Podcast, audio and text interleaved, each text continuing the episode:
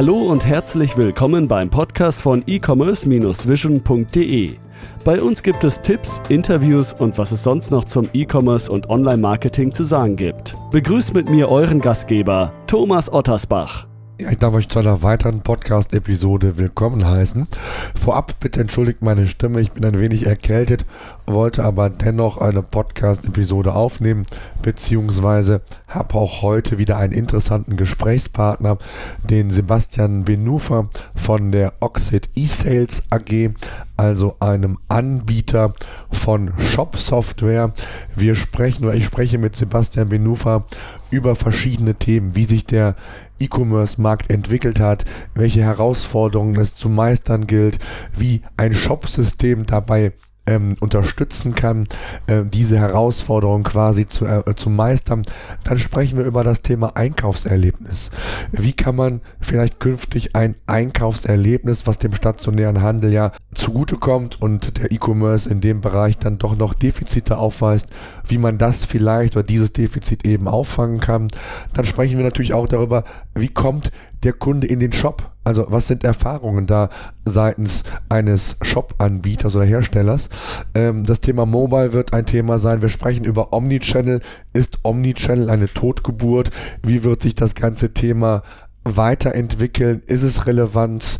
Äh, ist es relevant? Und ähm, wir sprechen dann auch noch darüber, wie sich der E-Commerce-Markt aus seiner Sicht entsprechend in den nächsten Jahren weiterentwickeln wird. Also, wie ihr hört, sehr, sehr spannende Themen, das einfach mal aus einem Blickwinkel einer, eines Herstellers von einer Shop-Software zu erfahren. Von daher äh, möchte ich jetzt meine Stimme schon, wünsche viel Spaß beim Interview. Ja, ich habe Sie ja bereits vorgestellt. Vielleicht stellen Sie sich einfach nochmal unseren Zuhörern vor. Wer sind Sie und was machen Sie? Ja, mein Name ist Sebastian Minufa. Ich bin Key Account Manager bei der Oxid eSales AG. Die Oxid eSales AG ist eine Shop-Plattform, eine etablierte Shop-Plattform im deutschsprachigen Raum. Darüber hinaus aber auch im erweiterten europäischen Raum, aber Kernmarkt ist sicherlich der deutschsprachige Raum. Und wir sind eigentlich der zentrale Ansprechpartner in Digitalisierungsprozessen, vertrieblichen Digitalisierungsprozessen für äh, Mittelstandskunden. Ich persönlich bin seit 20 Jahren im E-Commerce tätig, äh, komme aus verschiedenen Bereichen, aus der Forschung, aus ähm, Unternehmen, Agenturumfeld, habe selber ein kleines Unternehmen geführt und habe da, glaube ich, eine ganz gute Expertise in den Fragestellungen äh, des E-Commerce. Mhm. Lassen, lassen Sie uns vielleicht mal am Anfang mal allgemein über den E-Commerce-Markt sprechen. Ähm, der hat sich ja in den letzten Jahren doch sehr gewandelt, ist erwachsen geworden. Ähm, was sind so aus Ihrer Sicht oder was sind Entwicklungsschritte äh, gewesen, die es vielleicht mal zu nennen geht und was sind aktuelle Herausforderungen, die Sie auch als Anbieter im E-Commerce-Markt ja einfach kennen und meistern müssen? Ja. Also ich glaube, wenn man ein Stück weit äh, sagen wir 10, 15 Jahre zurückschaut, dann hatten wir vor allen Dingen auf der großen Agenda das Thema Akzeptanz. Akzeptanz des E-Commerce, breite Nutzerschichten mussten erreicht werden und das hat sich, glaube ich, seit drei, vier Jahren eigentlich dann erledigt, das Thema. Erledigt hat sich das durch den Vortrieb und durch die massiven Investitionen der Big Player. Ähm, gerade ein Amazon, das in aller Munde ist, hat sehr, sehr stark für die Akzeptanz des E-Commerce in den breiten Nutzerschichten geworben und ähm, durch die Prozesssicherheit, die logistischen ähm, Möglichkeiten, äh, Additional Services eine Situation geschaffen, die auch wahrscheinlich den letzten Usern mittlerweile klar macht, dass E-Commerce angekommen ist und dass E-Commerce ein Teil der, ähm, des Einkaufsverhaltens sein kann und sein sollte. Wenn wir heute auf die Fragestellung gucken, welche Herausforderungen hat denn so ein klassischer Händler, auch Händler vielleicht mit denen wir zusammenarbeiten, ich sagte eben, Oxid eSales arbeitet vor allen Dingen im Mittelstand ähm, oder ist stark im Mittelstand vertreten, dann sind das eigentlich genau die Themen, die sich daraus ableiten. Die Unternehmen stellen fest, dass das E-Commerce ähm, relevant ist, für ihr Business relevant ist, ob es B2C oder B2B ist, ist da mittlerweile eigentlich egal. Und sie stellen fest, dass sie gemessen werden an den Big Playern. Was aber heute ein Amazon kann, was vielleicht ein Salando auch noch kann, kann der klassische Mittelstand erstmal nicht per se. Da geht es ganz klar um die Daten, Thematiken, also wo sind Daten gestort, wie werden die zusammengeführt, ähm, wie kann, können die dazu führen, dass schon im kleinsten Services für den Kunden ermöglicht werden, Retourenprozess zum Beispiel. Ähm, das sind, glaube ich, ähm, das ist, das sind so die Herausforderungen. Gemessen werden an den Großen, weil fast die Hälfte aller Bestellungen bei den Großen getätigt wird, vor allen Dingen eben bei Amazon, aber selber genau das nicht anbieten können und sich die Frage stellen, wie können wir trotzdem ein Stück erfolgreich im E-Commerce sich etablieren? Ja, vielleicht auch in Zusammenhang mit den ähm, Big Playern, ja, weil auch das ist ja immer wieder ein Thema, dieses Marktplatzthema. Mhm. Ähm, musste man sich da auch, ich sag mal, in Sachen von Oxid ähm, einfach ja noch mehr öffnen, weil es auch einfach mehr nachgefragt wird? Oder ist das für Sie gar kein Thema? Doch, das ist für uns als Softwareanbieter natürlich ein Thema. Was aber ganz interessant war, wir hatten ähm, im letzten Herbst einen Partnertag, auf dem wir mit unseren Partnern und Kunden genau diese Themen aufgegriffen haben und haben festgestellt, dass unsere Kunden eigentlich das Thema treibt, aber das gar nicht so im Kontext der Shop-Betreiber gesehen wird. Denn häufig ist es so, dass ähm, Händler, die die ersten E-Commerce-Erfahrungen gemacht haben, also einen gewissen Reifegrad schon erreicht haben, eine ähm, Strategieverfahren, wo sie sagen, wir haben das Marktplatzgeschäft, das ist Amazon oder andere Marktplätze, Alibaba kommt auch immer stärker und wir haben unseren, ich sag mal, Markenstore, mit dem wir arbeiten. Und dafür brauchen wir einen eigenen Shop. Dafür brauchen wir genau diese Unternehmensprozesse, die wir ähm, aus unserer Wertschöpfung heraus abbilden können. Insofern sind das schon aus Händlersicht offensichtlich zwei Baustellen. Ähm, die werden selten direkt zusammengeführt, höchstens dann, wenn ein Händler sagt, wir wollen uns aber auf einen Kanal fokussieren, zum Beispiel den Online-Shop und wollen aus dem Kanal heraus Marktplätze anbieten. Denn das ist ja die Möglichkeit, dass man aus, man überträgt, man hat seine Daten in einem ERP geführt oder auch in anderen ähm, Datensystemen, CRMs etc., spielt diese Daten an den Shop, bewirtschaftet den Shop dadurch und können, kann dann wiederum aus dem Shop auch Marktplätze bewirtschaften. Vollautomatisiert, wenn man das möchte. Und dann hat man so eine komplette Integration. Aber das richtige große Marktplatzgeschäft für die Hersteller, gerade für die Hersteller, ähm, wird im Direktgeschäft mit Amazon abgebildet. Und da hat Oxid dann gar keinen Einfluss und spielt da auch keine Rolle. Mhm. Das ist ja ein ganz großes Thema, um das mal so ein bisschen allgemein auch nochmal zu sehen, was ja so dem E-Commerce klassisch in Anführungszeichen unterstellt wird. Ähm, ein fehlendes Einkaufserlebnis, die persönliche Beratung ist schwierig umzusetzen. Ähm, was glauben Sie, wie man sowas perspektivisch in den Griff bekommen kann, weil das ja auch Sie als, als Hersteller oder als, als Anbieter einer Software äh, ebenfalls betrifft? Ähm, Stichwort Augmented Reality, Chatbots, äh, können die sinnvollerweise in so eine Umgebung integriert werden und genau diese, ja, ich sag mal, fehlenden äh, Merkmale, die ja den, den stationären Handel letztendlich ähm, noch auszeichnen, können die dadurch aufgefangen werden? Ja und nein. Ich glaube, wenn wir die Frage stellen, ähm, welche Relevanz hat der E-Commerce in dem Entscheidungsverhalten des Einzelnen und wie hat diese Auswirkung oder wie wirkt sich das auch auf gesamte Strömungen aus, dann muss man sagen, dass solche, ich nenne es mal Features wie Augmented Reality oder Chatbots wirklich nur Features sind mhm. und im Zweifel für den Einkauf ähm, im Shop sprechen, also im, im Digitalkanal grundsätzlich sprechen und da vielleicht helfen in einzelnen Entscheidungsverhaltenssituationen, aber dass sie nicht grundsätzlich das Thema äh, verbessern oder verändern können. Ich glaube, das ist wirklich ein ganz grundsätzliches Thema. Wir kommen aus der Akzeptanz.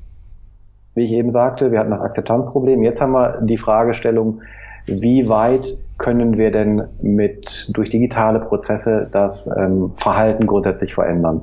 Wir sehen das ja oder wir haben es gesehen, dass ein Apple sehr, sehr viel Wandel getrieben hat im individuellen Verhalten durch seine Devices. Die Frage ist, können wir sowas durch, ähm, durch Prozesse, durch, ähm, durch Merkmale ähm, auch im, im Einkaufsverhalten realisieren? Es gibt dazu eine ganz nette und eine ganz interessante Aussage von Amazon auch an der Stelle wieder. ähm, die ja viel Erfahrung gemacht haben, in welchen Bereichen können wir wirklich Produkte anbieten und im Markt platzieren und wo funktioniert es, dass ähm, wir das Einkaufsverhalten von einem stationären Einkauf auf den digitalen Einkauf transferieren. Und da sagen Sie, es geht eigentlich nahezu überall bis auf den Bereich Lebensmitteleinzelhandel.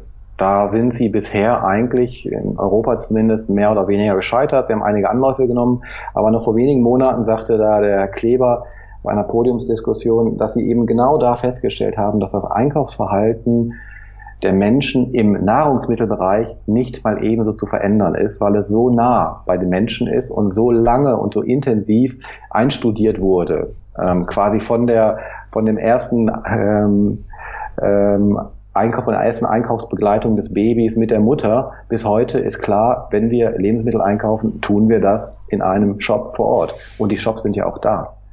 Es sind nicht Produkte, die irgendwie, äh, die nicht verfügbar sind, sondern die Verfügbarkeit ist ja da. So, insofern ist hier, glaube ich, die Frage, wie können wir, wodurch welche Prozesse können wir das Einkaufsverhalten grundsätzlich verändern oder wird es sich verändern? Wenn zum Beispiel sich die Margenlage bei den Händlern grundsätzlich durch Digitalisierungsprozesse, durch Globalisierungsprozesse verändern, wird es weniger stationären Handel geben, wird es, wird die Verfügbarkeit schwieriger, es wird also Bereiche geben, Warengruppen geben, wo vermehrt dann auf den ähm, digitalen Handel zurückgegriffen werden muss, weil man gar nicht mehr die Möglichkeit hat, das vor Ort oder in der Reichweite zu bekommen. Das wäre eine Veränderung des Einkaufsverhaltens. Also insofern glaube ich, dass diese Frage, und auf die Frage zurückzukommen, ist es vor allen Dingen ein Zeitfaktor, der da eine Rolle spielt. Ähm, es sind so intensive Wandelsprozesse insgesamt durch die ähm, Digitalisierung, durch die digitale Transformation, durch die Globalisierung im Gange. Und wir werden zwangsläufig in zehn Jahren höhere Anteile im E-Commerce-Einkauf haben, als wir es jetzt noch haben. Ähm, das ist auch keine Geschmacksfrage, glaube ich, sondern es wird einfach eine Möglichkeit, eine Verfügbarkeitsfrage sein. Und da ist natürlich die Frage klar, wie können wir das unterstützen und gut vorbereitet sein. Es ist aus unserer Sicht vor allen Dingen ein Datenthema. Weiterhin, wir, wir müssen uns immer wieder fragen, wie können wir als Shopbetreiber unseren Zielkunden, dem Mittelstand helfen, seine Daten so zu strukturieren, dass sie auch ihre Reichweite digital erhöhen können, wenn sie nicht mehr im stationären Handel da sind. Ähm, Butlers zum Beispiel ähm, hat auf einmal ähm, oder hat vielleicht in Zukunft nicht mehr die, die Sichtbarkeit im lokalen, in den lokalen Märkten im stationären Handel, dann müssen die Produkte irgendwo anders eingekauft werden. Und wenn das nicht sublimiert wird durch andere Händler, dann kann es nur noch digital funktionieren dann müssen die Hersteller vielleicht ihre Daten so gut ähm, aufbereitet haben, dass ihre Shopsysteme diese ähm, ihre ihr Shopsystem diese Daten entsprechend gut abgreifen kann und dem Endkunden bereitstellen kann mit den entsprechenden Services. Mhm. Wie ist das denn zum Beispiel? Der mobile Markt, das, das ist ja kein Geheimnis, wird immer wichtiger. Ähm, genauso wenig ist es das Geheimnis, dass es zum Teil sehr, sehr schwierig ist, ähnlich gute Conversion Rates ähm, mobil zu erzielen wie im klassischen Desktop-Bereich. Also auch das Thema ähm, Multi- ähm, ähm, ist hier mit Sicherheit ein ganz, ganz wichtiges Thema. Wie hat sich das oder was sind Ihre Erfahrungen, wie sich Mobile ganz klassisch unterscheidet zum Desktop? Sind da andere Herausforderungen, die ich als Shop-Betreiber auch mit meinem Shop-System ähm, durchaus bedenken muss und wo man sich vielleicht im ersten Schritt gar keine Gedanken zu macht? Oder ist das analog alles zu sehen, was jetzt rein von der Shop-Plattform, von der Shop-Software her zu sehen ist? Mhm. Also man muss natürlich gucken, wenn man sich die mobilen Zukunftszahlen anschaut, und das ist auch immer ganz schön zu sehen, wenn wir uns ähm, vielleicht mal, wenn wir Statistiken sehen, dann sehen wir, dass 20, 30, 40 Prozent der Zugriffe mobil stattfinden. Aber der mobile Zugriff ist natürlich ganz häufig ein, ähm, ein Tablet-Zugriff, der wie ein nicht mobiler Zugriff eigentlich getätigt wird. Sprich, die Leute sitzen zu Hause und greifen ein Tablet zu.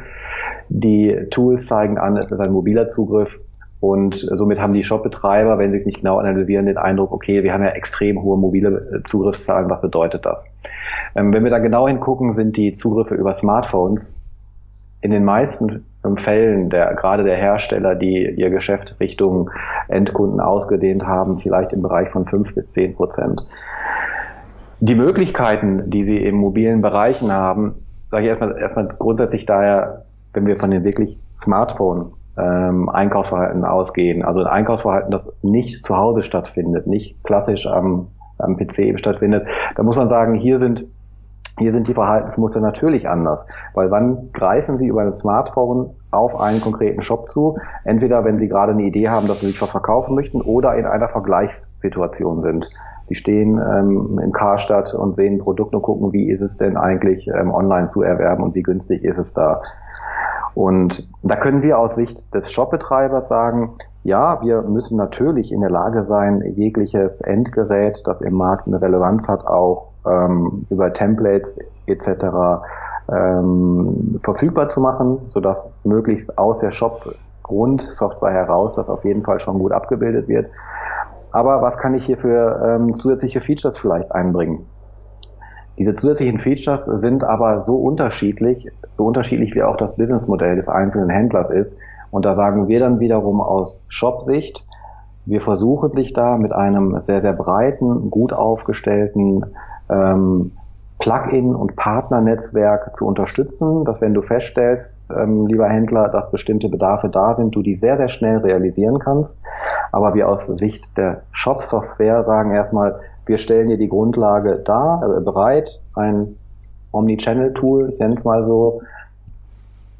Ähm, aber mehr tun wir auch nicht, weil wir uns nicht in den Details, in den Einzelheiten verlieren wollen, sondern wir möchten eine hochflexible, hochskalierbare, offene Infrastruktur bieten, die eben möglichst ähm, unabhängig ist von Einzelentscheidungen.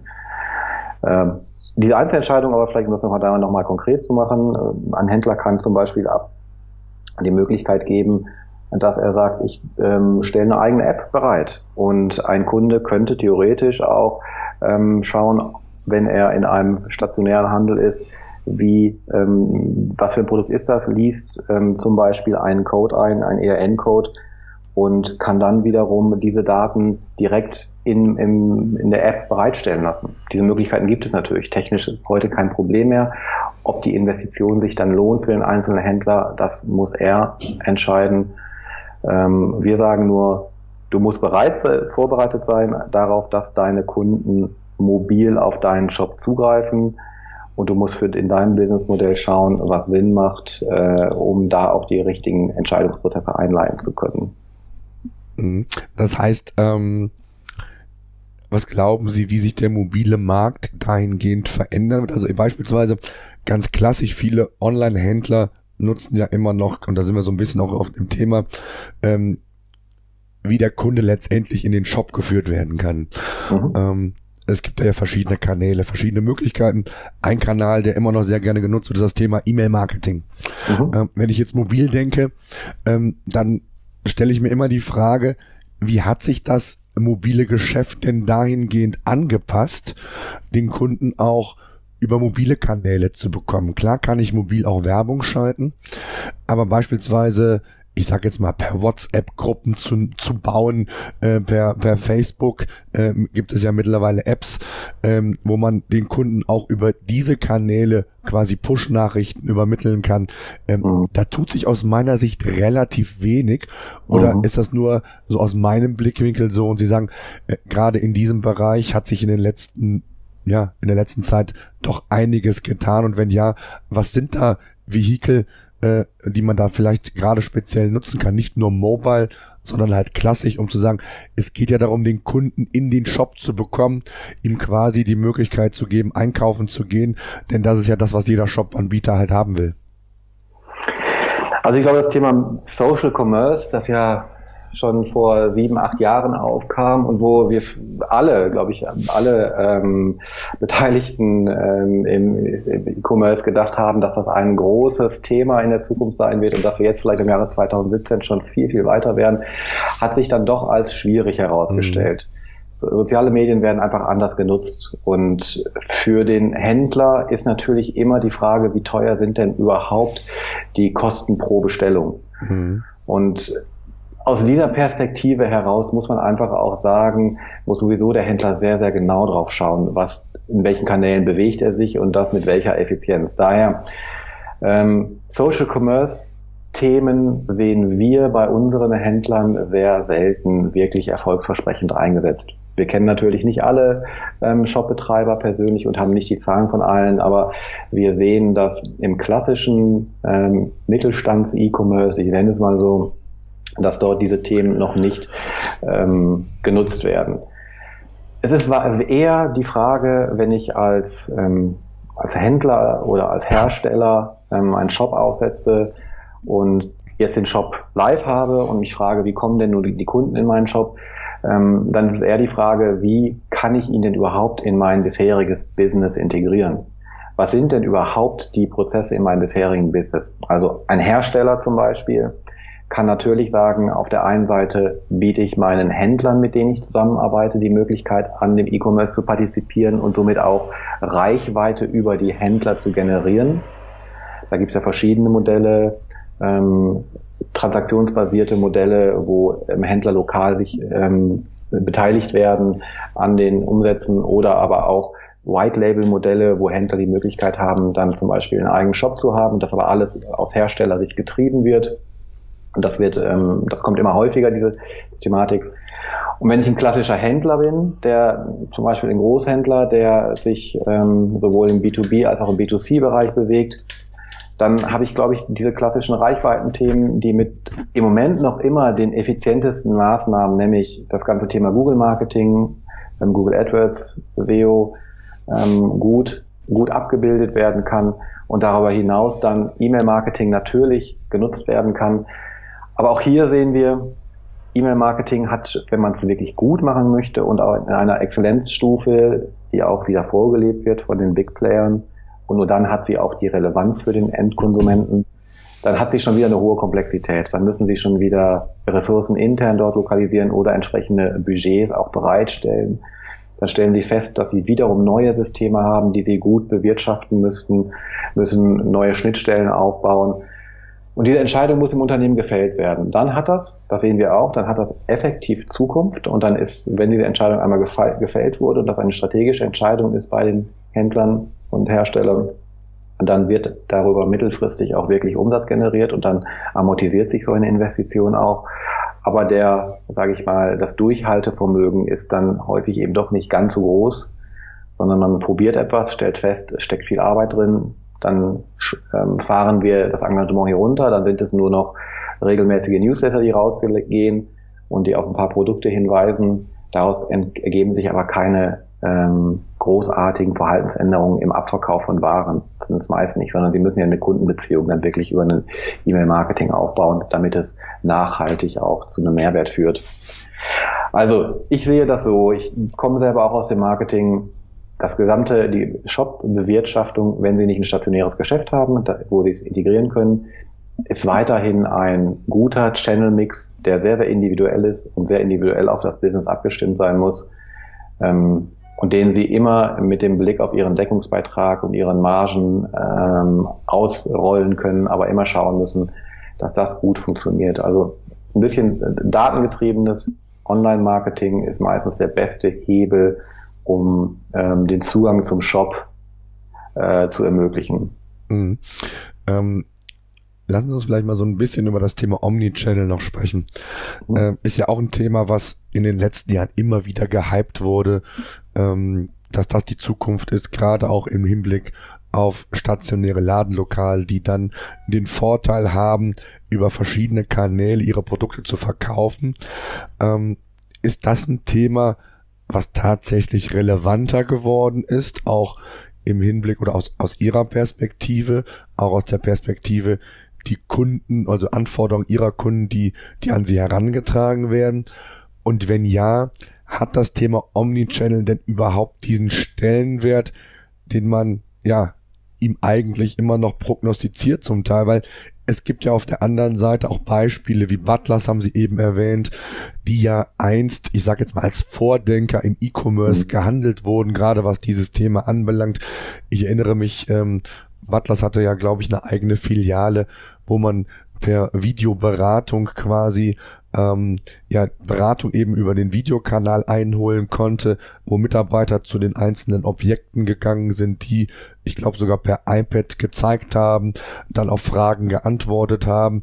Und äh, vor einigen Wochen haben wir ja alle gehört, dass Butlers äh, Insolvenz anmelden musste ähm, und es scheinbar ja dann doch nicht so war, dass dieser Kanal oder der Online-Kanal in der Art äh, in Anführungszeichen sich entwickelt hat, wie man sich das vielleicht gewünscht hat, weil ganz klar ist ja, die Innenstädte werden immer leerer von der Frequenz her und Atlas war ja ein Unternehmen, was sehr auf diese Frequenz angewiesen ist. Ist das Thema Omnichannel ähm, ja, wie hat sich das aus Ihrer Sicht verändert und, und was, was sagen Sie aus Erfahrung dazu? Ja, das ist ein, in der Tat ein ähm, spannendes Thema, das wir auch schon lange uns anschauen, für das wir selber auch aus Produktherstellersicht schon seit einigen Jahren ähm, Möglichkeiten anbieten. Wir haben eine volle POS-Integration aus Software-Sicht ähm, entwickelt, die auch gut funktioniert und Interessanterweise wird es häufig angefragt. Also wir haben in vielen Gesprächen mit Herstellern, mit Händlern die wir führen, wird das Thema, kommt das Thema auf, es wird angedacht, es wird diskutiert. Man stellt sich die Frage, wie ist es möglich? Und in den ersten, ähm, in den ersten Konzeptionsgesprächen findet das auch häufig einen sehr guten und breiten Platz.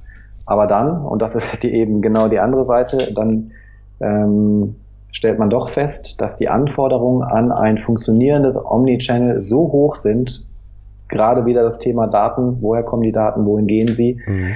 dass die Budgets dafür so groß sind, dass eben sehr, sehr viele der klassischen ähm, Händler und Hersteller im Moment noch nicht bereit sind, das wirklich äh, zu investieren. Insofern, wir sprechen ganz, ganz viel darüber mit vielen Händlern der jeglicher Couleur. Das fängt wirklich von, dem, von ganz kleinen stationären Händlern, die ein bisschen E-Commerce machen wollen, bis hin zu den ganz, ganz großen, mit denen wir sprechen. Ähm, wir sprechen mit denen, aber die Umsetzung findet noch immer nicht wirklich äh, statt und das ist meiner Meinung nach ein Komplexitätsthema. Ein Butler, ich persönlich, ich glaube, es kann keiner außer dem Insolvenzverwalter vielleicht ähm, wirklich sagen, woran die Insolvenz letztlich ähm, oder wodurch sie ausgelöst wurde. Mhm.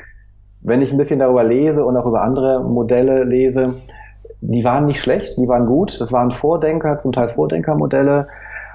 Ähm, sie wurden vielleicht auch getrieben durch die Erwartung, dass sich die, ähm, das Einkaufsverhalten doch noch schneller verändert und dass ähm, der Transfer vom stationären zum digitalen Kanal vielleicht noch schneller stattfindet. Und haben sich dann eben doch nicht so, äh, wurden so doch nicht Realität und auch da wahrscheinlich die Kostensituation, um solche Konzepte nicht nur zu, ähm, in den Markt zu bringen, sondern auch aufrecht zu erhalten, ist dann einfach doch auch ähm, ja, schon bedeutsam. Und das können sich nicht so viele Unternehmen äh, mal eben leisten, ohne eben an anderen Teil Bereichen sparen, in anderen Bereichen sparen zu müssen, die vielleicht dann wiederum Kerngeschäft sind. Äh, wo es dann vielleicht wehtut und wo andere Strategien zu kurz kommen. Also ich glaube, es ist schwierig. Das Thema Omnichannel ist breit, es ist, ähm, die Software ist da, nicht nur von uns. Es gibt ja alle möglichen Systeme, die dort ähm, bereitstehen. Aber die Händler und Hersteller tun sich da noch sehr schwer.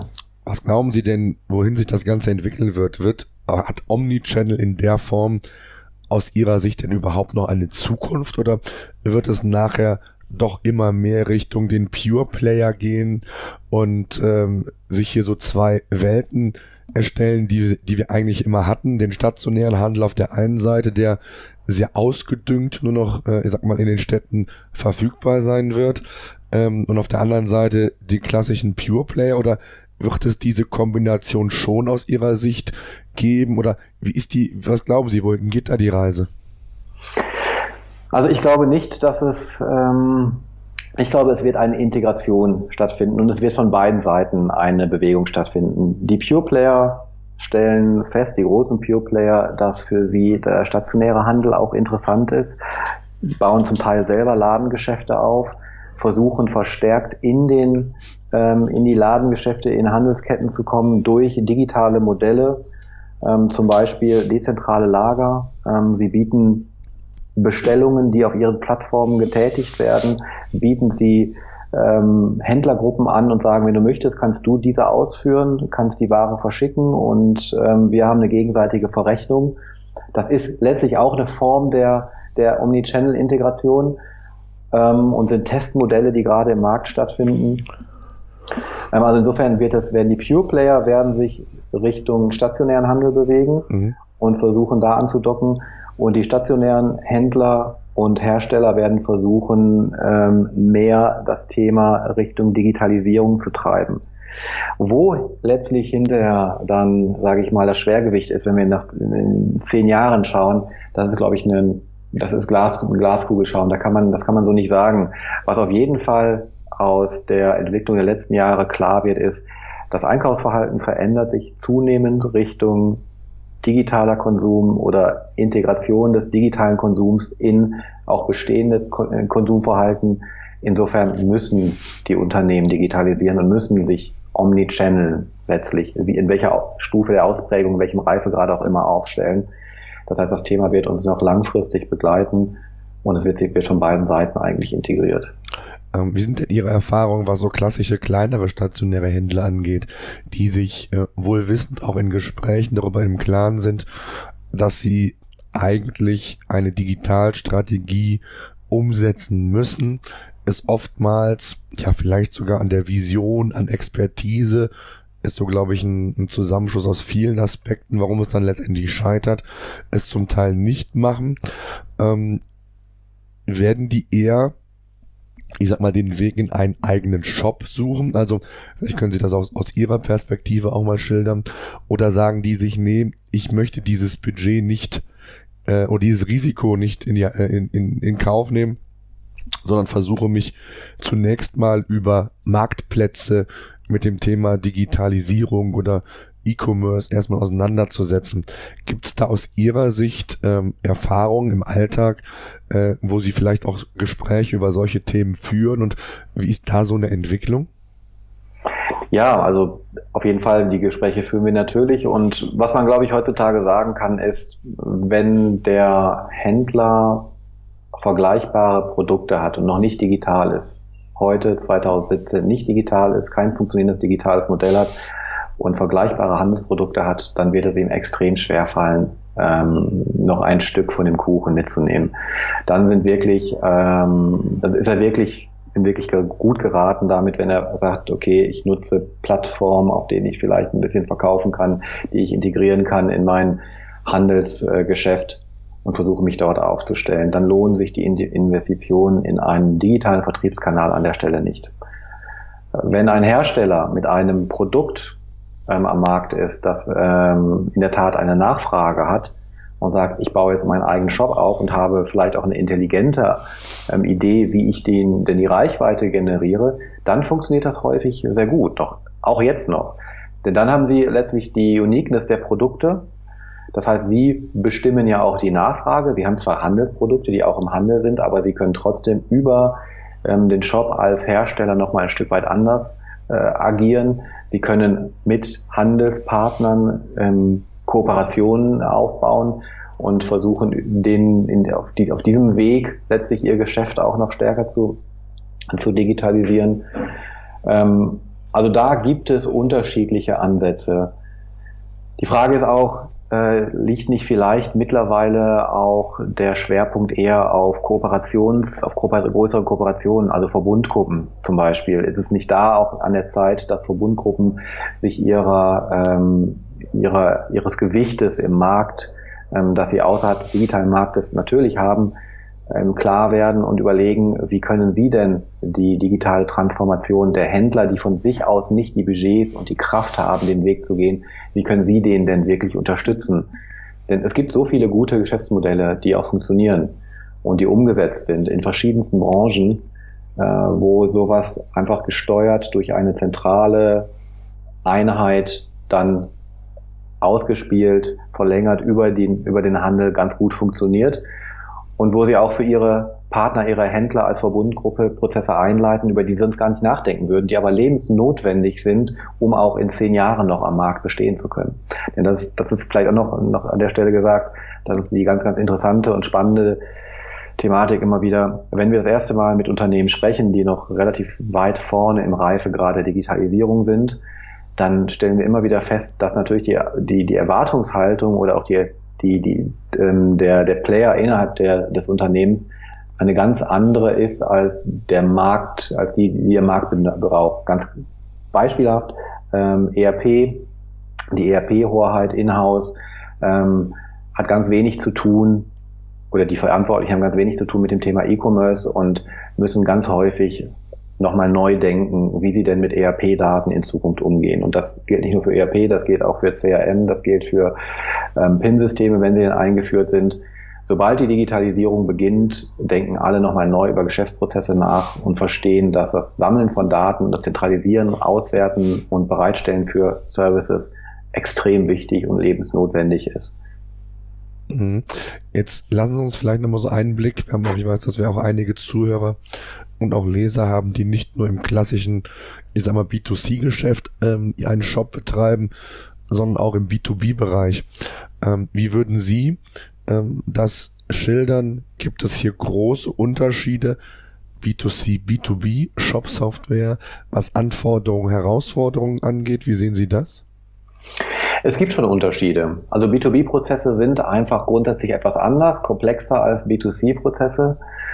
Ähm, sie haben auf einmal Einkaufsberechtigungen, sie haben auf einmal Contractings, die hinterlegt sind, die abgebildet werden müssen, die digital abgebildet werden müssen.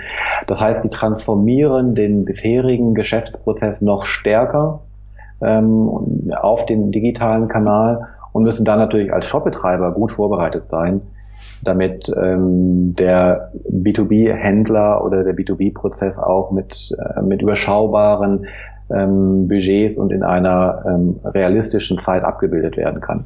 Also es gibt auf jeden Fall für uns als Shopbetreiber deutlich andere Anforderungen. Wir bilden das aber im Moment sehr gut ab und ein ähm, deutlicher Teil unseres Geschäftes ähm, ist auch im B2B im Moment äh, verankert, kann man so sagen. Das heißt, es wächst eigentlich auch im Moment noch mehr als das B2C-Geschäft. Ähm, aber die, die Konsumentensicht, die B2B-Konsumentensicht ist dann wiederum doch schon sehr ähnlich. Das heißt, der, derjenige, der den B2B-Prozess, also der den Einkauf ähm, in einem Unternehmen, beim anderen Unternehmen ausführt, hat dann doch wiederum die gleichen Anforderungen wie auch an seinen B2C-Einkauf, abseits jetzt der klassischen ähm, der, der Berechtigungsprozesse zum Beispiel. Aber er möchte ein vernünftiges ähm, Frontend haben, er möchte vernünftige logistische Prozesse abgebildet haben, wenn sie nicht sowieso über Contractings schon vorher vereinbart waren. Ähm, er möchte vielleicht auch ein von, gut funktionierendes Retourenmodell haben. Ähm, und Qualitätsrichtlinien ähm, müssen durchgesetzt sein. Also da ist es dann wirklich sehr, sehr ähnlich. Die Anforderungen hinsichtlich der Shop-Software und der Prozesse sind aber schon unterschiedlich und müssen sehr genau be berücksichtigt werden. Sie werden es nicht schaffen, mit einem ausschließlichen B2C-Shop-System ähm, etwas komplexere B2B-Prozesse in einem realistischen Projekt, das von Fragestellungen der Zeit und Kosten ähm, realistisch betrachtet werden muss, abzubilden. Sie brauchen dann immer schon eine gute Vorbereitung durch die Shop-Software und dass das ähm, gut funktioniert. Mhm. Jetzt, äh, ich habe gesagt, also mein, mein klassisches Beispiel, was ich immer gerne mal bringe, ist äh, gerade auch in dem Bereich.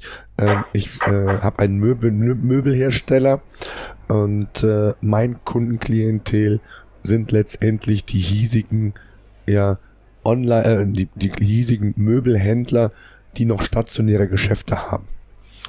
Ähm, wenn ich jetzt der Hersteller bin und möchte einen B2B-Shop anbieten, dann kann ich denen natürlich genau, wie Sie sagten, durch diese verschiedenen Strukturen äh, die Möglichkeit geben, dass der Händler als solches bei mir einkaufen kann. Viel spannender wäre es ja sogar noch, wenn ich dem Händler meine Plattform, Sie sagten es eben auch schon mal, White Label anbieten könnte. Mhm. Da ist ja nur oft das Problem, dass die meisten Händler ja nicht nur mit einem Hersteller zusammenarbeiten. Das heißt, äh, wenn ich 20 Hersteller habe, mit denen ich als Händler zusammenarbeite und würde von denen jeweils immer nur eine White Label Lösung kriege, dann habe ich das Problem, dass ich die nicht in mein, ich sag mal, mein CI als Händler implementiert bekomme äh, und im Grunde genommen eine Lösung habe, wo so verschiedene Insellösungen oder ich sag mal Produkte von von anderen Herstellern angedockt werden können. Gibt es da Lösungen auch aus Ihrer Sicht oder aus Ihrem Unternehmen, wo man sowas kann man angehen, dass man sogar sagt, man bietet einem Händler eine White Label Lösung, die aber auch dann geöffnet werden kann, äh, quasi äh, für andere Hersteller, wo dann deren Produkte mit einfließen? Oder ist das äh, in der Praxis gar nicht denkbar aus Ihrer Erfahrung? Also ich, technologisch ist das definitiv machbar, ist auch mit unserem Shop-Konzept hervor, hervorragend machbar. Sie könnten einem Partner, einem Händler ähm, ihren Artikelstamm in seinen Shop, den sie für ihn bereitstellen sozusagen, mhm. ähm, einspielen. Er bräuchte gar nichts zu machen. Sie könnten die Bestellungen könnten durchgeroutet werden. Sie könnten entscheiden, soll die Bestellung von dem Händler selber ausgeführt werden oder führen Sie die als Hersteller im Namen des Händlers aus? Das ist völlig unproblematisch und Sie könnten in diesem Mandanten auch unproblematisch weitere Artikeldaten mit aufnehmen. Also ich sage mal, die technologische Machbarkeit ist auf jeden Fall gegeben. Aber natürlich muss ich als Hersteller mich fragen an der Stelle, ähm, will ich das? Will ich einem Händler vielleicht ähm, sogar kostenfrei einen Shop zur Verfügung stellen, über den er dann ganz andere Produkte hinterher verkauft? Also da wäre ich aus Sicht des Herstellers, würde mich, wäre das etwas kritisch, ich sag's mal so. Mhm. Ähm, ich würde mich wahrscheinlich dagegen entscheiden. Ich würde andere Modelle suchen. Ich würde dann eher überlegen, ähm, über intelligente Systeme zum Beispiel in meinem Shop, in meinem Herstellershop auf den Händler vor Ort aufmerksam zu machen, ihm die Möglichkeit zu geben, vielleicht die Ware auch direkt auszuliefern, auch wenn, sie, wenn die Bestellung bei dem Hersteller ähm, realisiert wurde. Also dass man letztlich Umsatz generiert über einen zentralen Herstellershop, aber die Händler einbindet in das Businessmodell, sodass sie davon mit profitieren können. Mhm. Ja. Ja, ich denke, es ist der richtige Weg. Äh, lustigerweise hatte mich ein, ähm, ein befreundeter ähm, Möbelhändler mal darauf angesprochen, genau diese ähm, These mal in den Raum gestellt, warum das kein Hersteller macht. Ich bin auch Ihrer Auffassung. Ähm, ich glaube, der richtige Weg ist zu sagen, ich muss als, als Möbelhändler ähm, mir einen Online-Shop holen und muss dann die verschiedenen Produkte einfach in diesen Shop ähm, führen und entsprechend dann äh, ist es, glaube ich, einfacher, als wenn man auch abhängig von einem ist, ne? also von einem externen, ja. in dem Fall von einem Hersteller. Ähm, ich fand es einfach mal eine spannende Idee oder einfach mal zu sehen, wie ticken die Händler, wie denken Händler und, und zum Teil auch viel zu kompliziert. Und ich glaube, das ist auch nochmal so ein Riesenproblem, ähm, dass da auch zum Teil einfach die Expertise fehlt und, und äh, dass da sehr viel Aufklärungsarbeit noch zu leisten. Also ich kann mir vorstellen, wenn Sie mit ähm, äh, Unternehmen sprechen, die gerade so in der Anfang, in den Anfängen der Digitalstrategie stecken, ähm, dass sie da auch noch sehr viel ja, Input, Unterstützung geben müssen, äh, damit das überhaupt erstmal richtig verstanden wird, oder? Ja, auf jeden Fall, das sagte ich ja eben ja schon. Also wenn die, wenn der Reifegrad noch sehr gering ist, ja. ähm, dann ist das wirklich häufig ein Umdenken im Gesamtunternehmen. Das, da sind dann auch, ist auch häufig die Frage, machen wir jetzt schon ein E-Commerce-Projekt oder warten wir erstmal, bevor wir andere Voraussetzungen ähm, realisiert haben? Und dann muss sich immer ein Unternehmen an der Stelle fragen, welche Prioritäten setze ich, was möchte ich wie machen, welche, welche Elemente kann ich vielleicht rausnehmen und doch schon jetzt abbilden, damit überhaupt mal so eine Strategie und so eine Umsetzung der Digitalisierung beginnt. Das ist aber wirklich sehr, sehr individuell und das da sind wir, da gibt es wirklich Gespräche jeglicher Couleur und wir können immer nur von unserer Sicht oder von unserer Seite aus darauf hinweisen, dass man nicht zu kurz denkt, dass man wirklich ähm, versucht, zwar schnell einzelne Bausteine ähm, zu realisieren, aber die Offenheit für eine Gesamtstruktur unbedingt vorsieht und weiß, dass hinten raus viel kommt. Ein Beispiel ist auch das Thema Vermarktung. Also häufig ist es noch immer so, dass vielleicht ein Händler sagt, okay, alles klar, oder auch ein Hersteller, wir schaffen das, wir binden, wir bauen uns intern so weit um, dass die IT-Architektur ähm, das alles hergibt. Wir haben dann einen Shop irgendwann, der vielleicht auch super aussieht und der wirklich ein tolles Produkt ist hinsichtlich der Services auf dem Shop. Aber dann fehlt es überhaupt ähm, an der Fragestellung, wie kommen denn jetzt die User auf meinen Shop? Das, was Sie eben angesprochen haben. Mhm. Ähm, das, das erleben wir noch immer und nicht selten, dass es da gar keine Konzepte für gibt. Das zwar dass man zwar weiß, dass man einen Shop haben muss und dass man in diese Richtung gehen muss, aber wie denn hinterher der bewirtschaftet wird, wie denn überhaupt ähm, daraus ein echtes Businessmodell wird, da ist das Wissen ja genauso, ähm, wie, also genauso rar gesät und die ähm, Komplexität ist letztlich ja noch höher als bei der Fragestellung, wie muss ich meine Systeme vorbereiten, damit ein Shop bereitsteht. Mhm. Ähm, was, ich mir, was ich mir immer die Frage gestellt habe, ähm, warum Shop oder anders gesagt, warum Anbieter, die eine Shop-Software anbieten, ähm, nicht Folgendes machen. Also wir wissen es ja von Amazon, von eBay, also von den großen Pure-Playern. Auch ein Zalando macht es mittlerweile. Ist das Thema, Sie sagten es ja Vermarktung, also sprich von externen äh, Produkten wie Bannerwerbung einzuspielen, einzu äh, Kunden die Möglichkeit zu geben, auch Werbung quasi im Shop zu implementieren. Mhm. Gibt es da nicht auch Ihrerseits mal Überlegungen zu sagen, Sie haben so viel Kundenpotenzial, Sie haben so viel Reichweite gebündelt über die vielen Partnershops, die Sie ja haben, zu sagen, man baut mal so eine Art, ich sag jetzt mal, Amazon Ad in Anführungszeichen für Oxid. Das heißt also, mhm. man bietet den Händlern oder den, den, den, den Shop-Anbietern die Möglichkeit, ähm, auch noch über diesen Kanal vielleicht äh, Einnahmen zu generieren. Ist das zu weit weg für Sie als, als ähm, Anbieter einer Software? Haben Sie da schon mal Gedanken äh, sich zu gemacht oder, oder wie ist da der Stand? Also grundsätzlich gebe ich Ihnen da völlig recht. Gerade in Zeiten des Programmatic ähm, Advertising genau. Macht das natürlich absolut Sinn. Und äh, es gibt ja auch Geschäftsmodelle, auch im amerikanischen Raum, die relativ deutlich zeigen, dass sowas funktionieren kann. Und ich meine, woher kriegen wir, kriegen die äh, Werbetreibenden profilbasierte Daten, wenn nicht genau aus solchen ähm, Quellen? Ja? Genau. Das heißt, aus der Sicht würde ich Ihnen auf Marketing-Ebene absolut zustimmen und sagen, das wäre eigentlich ein super Ansatz. Aber wenn Sie ein äh, Softwarehersteller sind, haben Sie natürlich grundsätzlich andere Heran Herausforderungen. Ich sage es mal so. Sie müssen eine ähm, saubere, hochskalierbare Software bereitstellen, die die Innovationen ähm, stetig vorantreibt, auch Richtung der Entwickler vorantreibt, dort entsprechende, dort entsprechenden Support bereitstellt. Und dann wäre die Frage, so einen zusätzlichen Advertising Service aufzubauen, ist ein, auch für uns als Hersteller natürlich ein Rieseninvest, weil da mhm. beginnt genau das Gleiche. Sie müssten anfangen, ähm, über konsolidierte, konsolidierte Daten nachzudenken. Sie müssten daraus ein ganzes neues Geschäftsmodell aufbauen. Und das wird eben auch nicht von, von heute auf morgen gemacht. Ähm, ich, ich glaube, es ist eine gute Idee. Ja, das ist eine gute Idee. Es, ich glaube auch, dass wir gut beraten sind, mittelfristig in diese Richtung zu schauen, dass wir aber im Moment andere ähm, Hausaufgaben als Softwarehersteller haben ähm, und diese Fragestellung, diese Marketing-Fragestellungen dann eher auch Partnern überlassen. Mhm. Denn da gibt es natürlich eine ganze Reihe von ähm, sehr agilen Unternehmen, die das frontendseitig ähm, abbilden werden, vielleicht schon in der Entwicklung sind. Mhm. Ähm, ich, ich, weiß es von so einigen Advertising-Cockpits, die so in diese Richtung gehen ähm, und die genau diese Dinge dann eben abbilden. Mhm. Also aus Herstellersicht würde ich sagen, ja, das ist eine, ein Thema, das man vielleicht irgendwann auf der Agenda hat, nicht kurzfristig, ähm, aber aus strategischer Sicht gebe ich Ihnen absolut recht. Es ist eigentlich, wäre eigentlich ein toller, ein tolles Thema lassen Sie uns trotzdem mal zum, zum Schluss ähm, oder schauen Sie doch mal in die Glaskugel.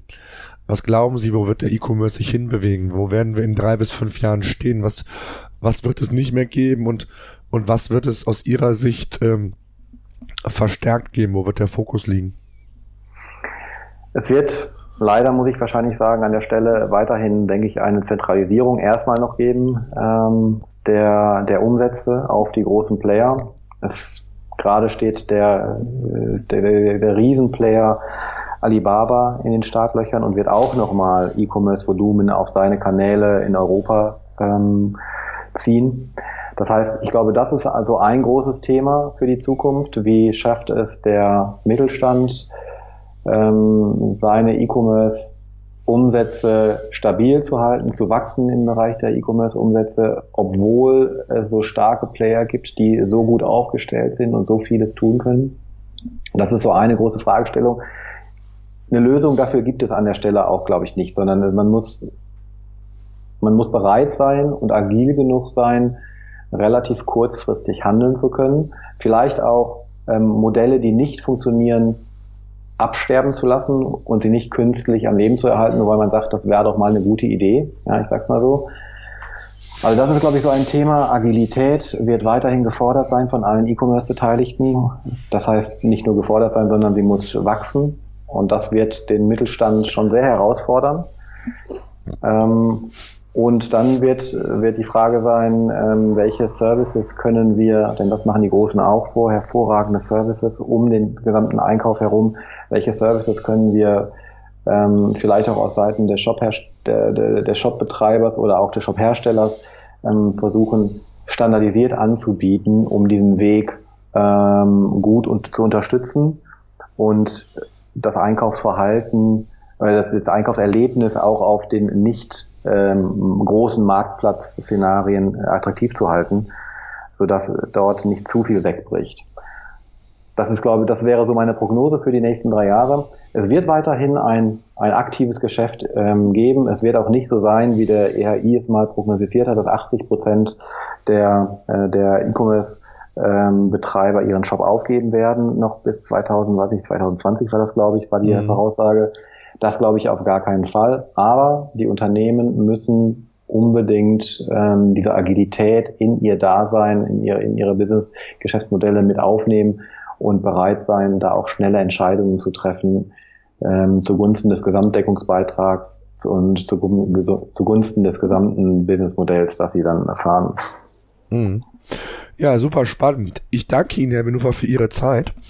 Sehr ähm, gerne sehr spannende Einblicke, vor allen Dingen das auch mal aus der Sicht ähm, eines Herstellers äh, für diese Shop-Software zu sehen und auch mal zu, zu sehen, mit welchen Herausforderungen man sich äh, täglich da äh, befassen muss, beziehungsweise was natürlich auch die Herausforderungen sind, die ich selber als Shopbetreiber habe, wo ich mich letztendlich ähm, ja auch weiter informieren muss, muss, muss sehen, was gefordert wird. Und da ist, glaube ich, gerade dieser Dialog ähm, auch mit ihnen quasi als, als Anbieter von Shop-Software ganz, ganz wichtig. Und ähm, der Markt äh, zeigt ja genau, wie Sie sagten, äh, gibt eine Menge vor. Gerade die Großen zeigen ja äh, zum Teil, wie es geht, wohin die Reise gehen wird. Man muss sich mit Sicherheit als kleineres Unternehmen im Mittelstand auch ähm, sehen, dass man schnell und flexibel bleibt. Und das ist, glaube ich, so ein ganz großer Vorteil, den man dann noch hat.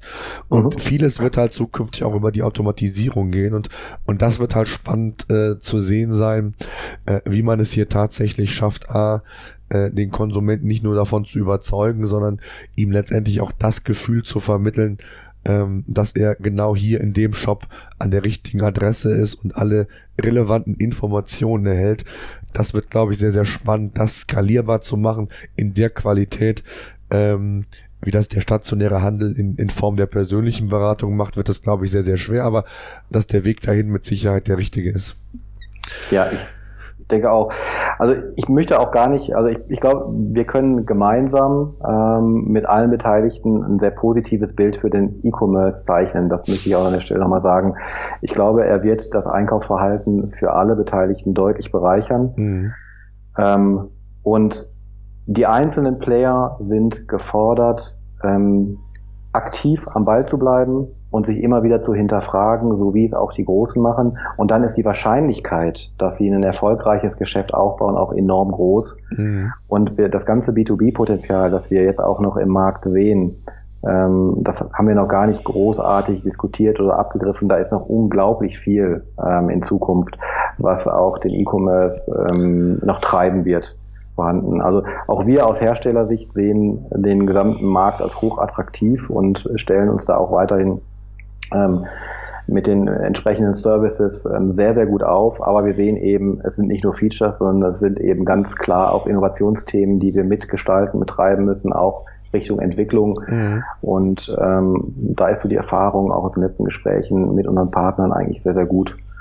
Ich glaube, wir gehen da gemeinsam einen guten Weg und ich gebe Ihnen völlig recht, es macht Sinn, dass wir gemeinsam den Schulterschluss suchen mit den Beteiligten und auch gemeinsam das mitgestalten, äh, die Welt äh, von morgen, die Einkaufswelt von morgen mitgestalten.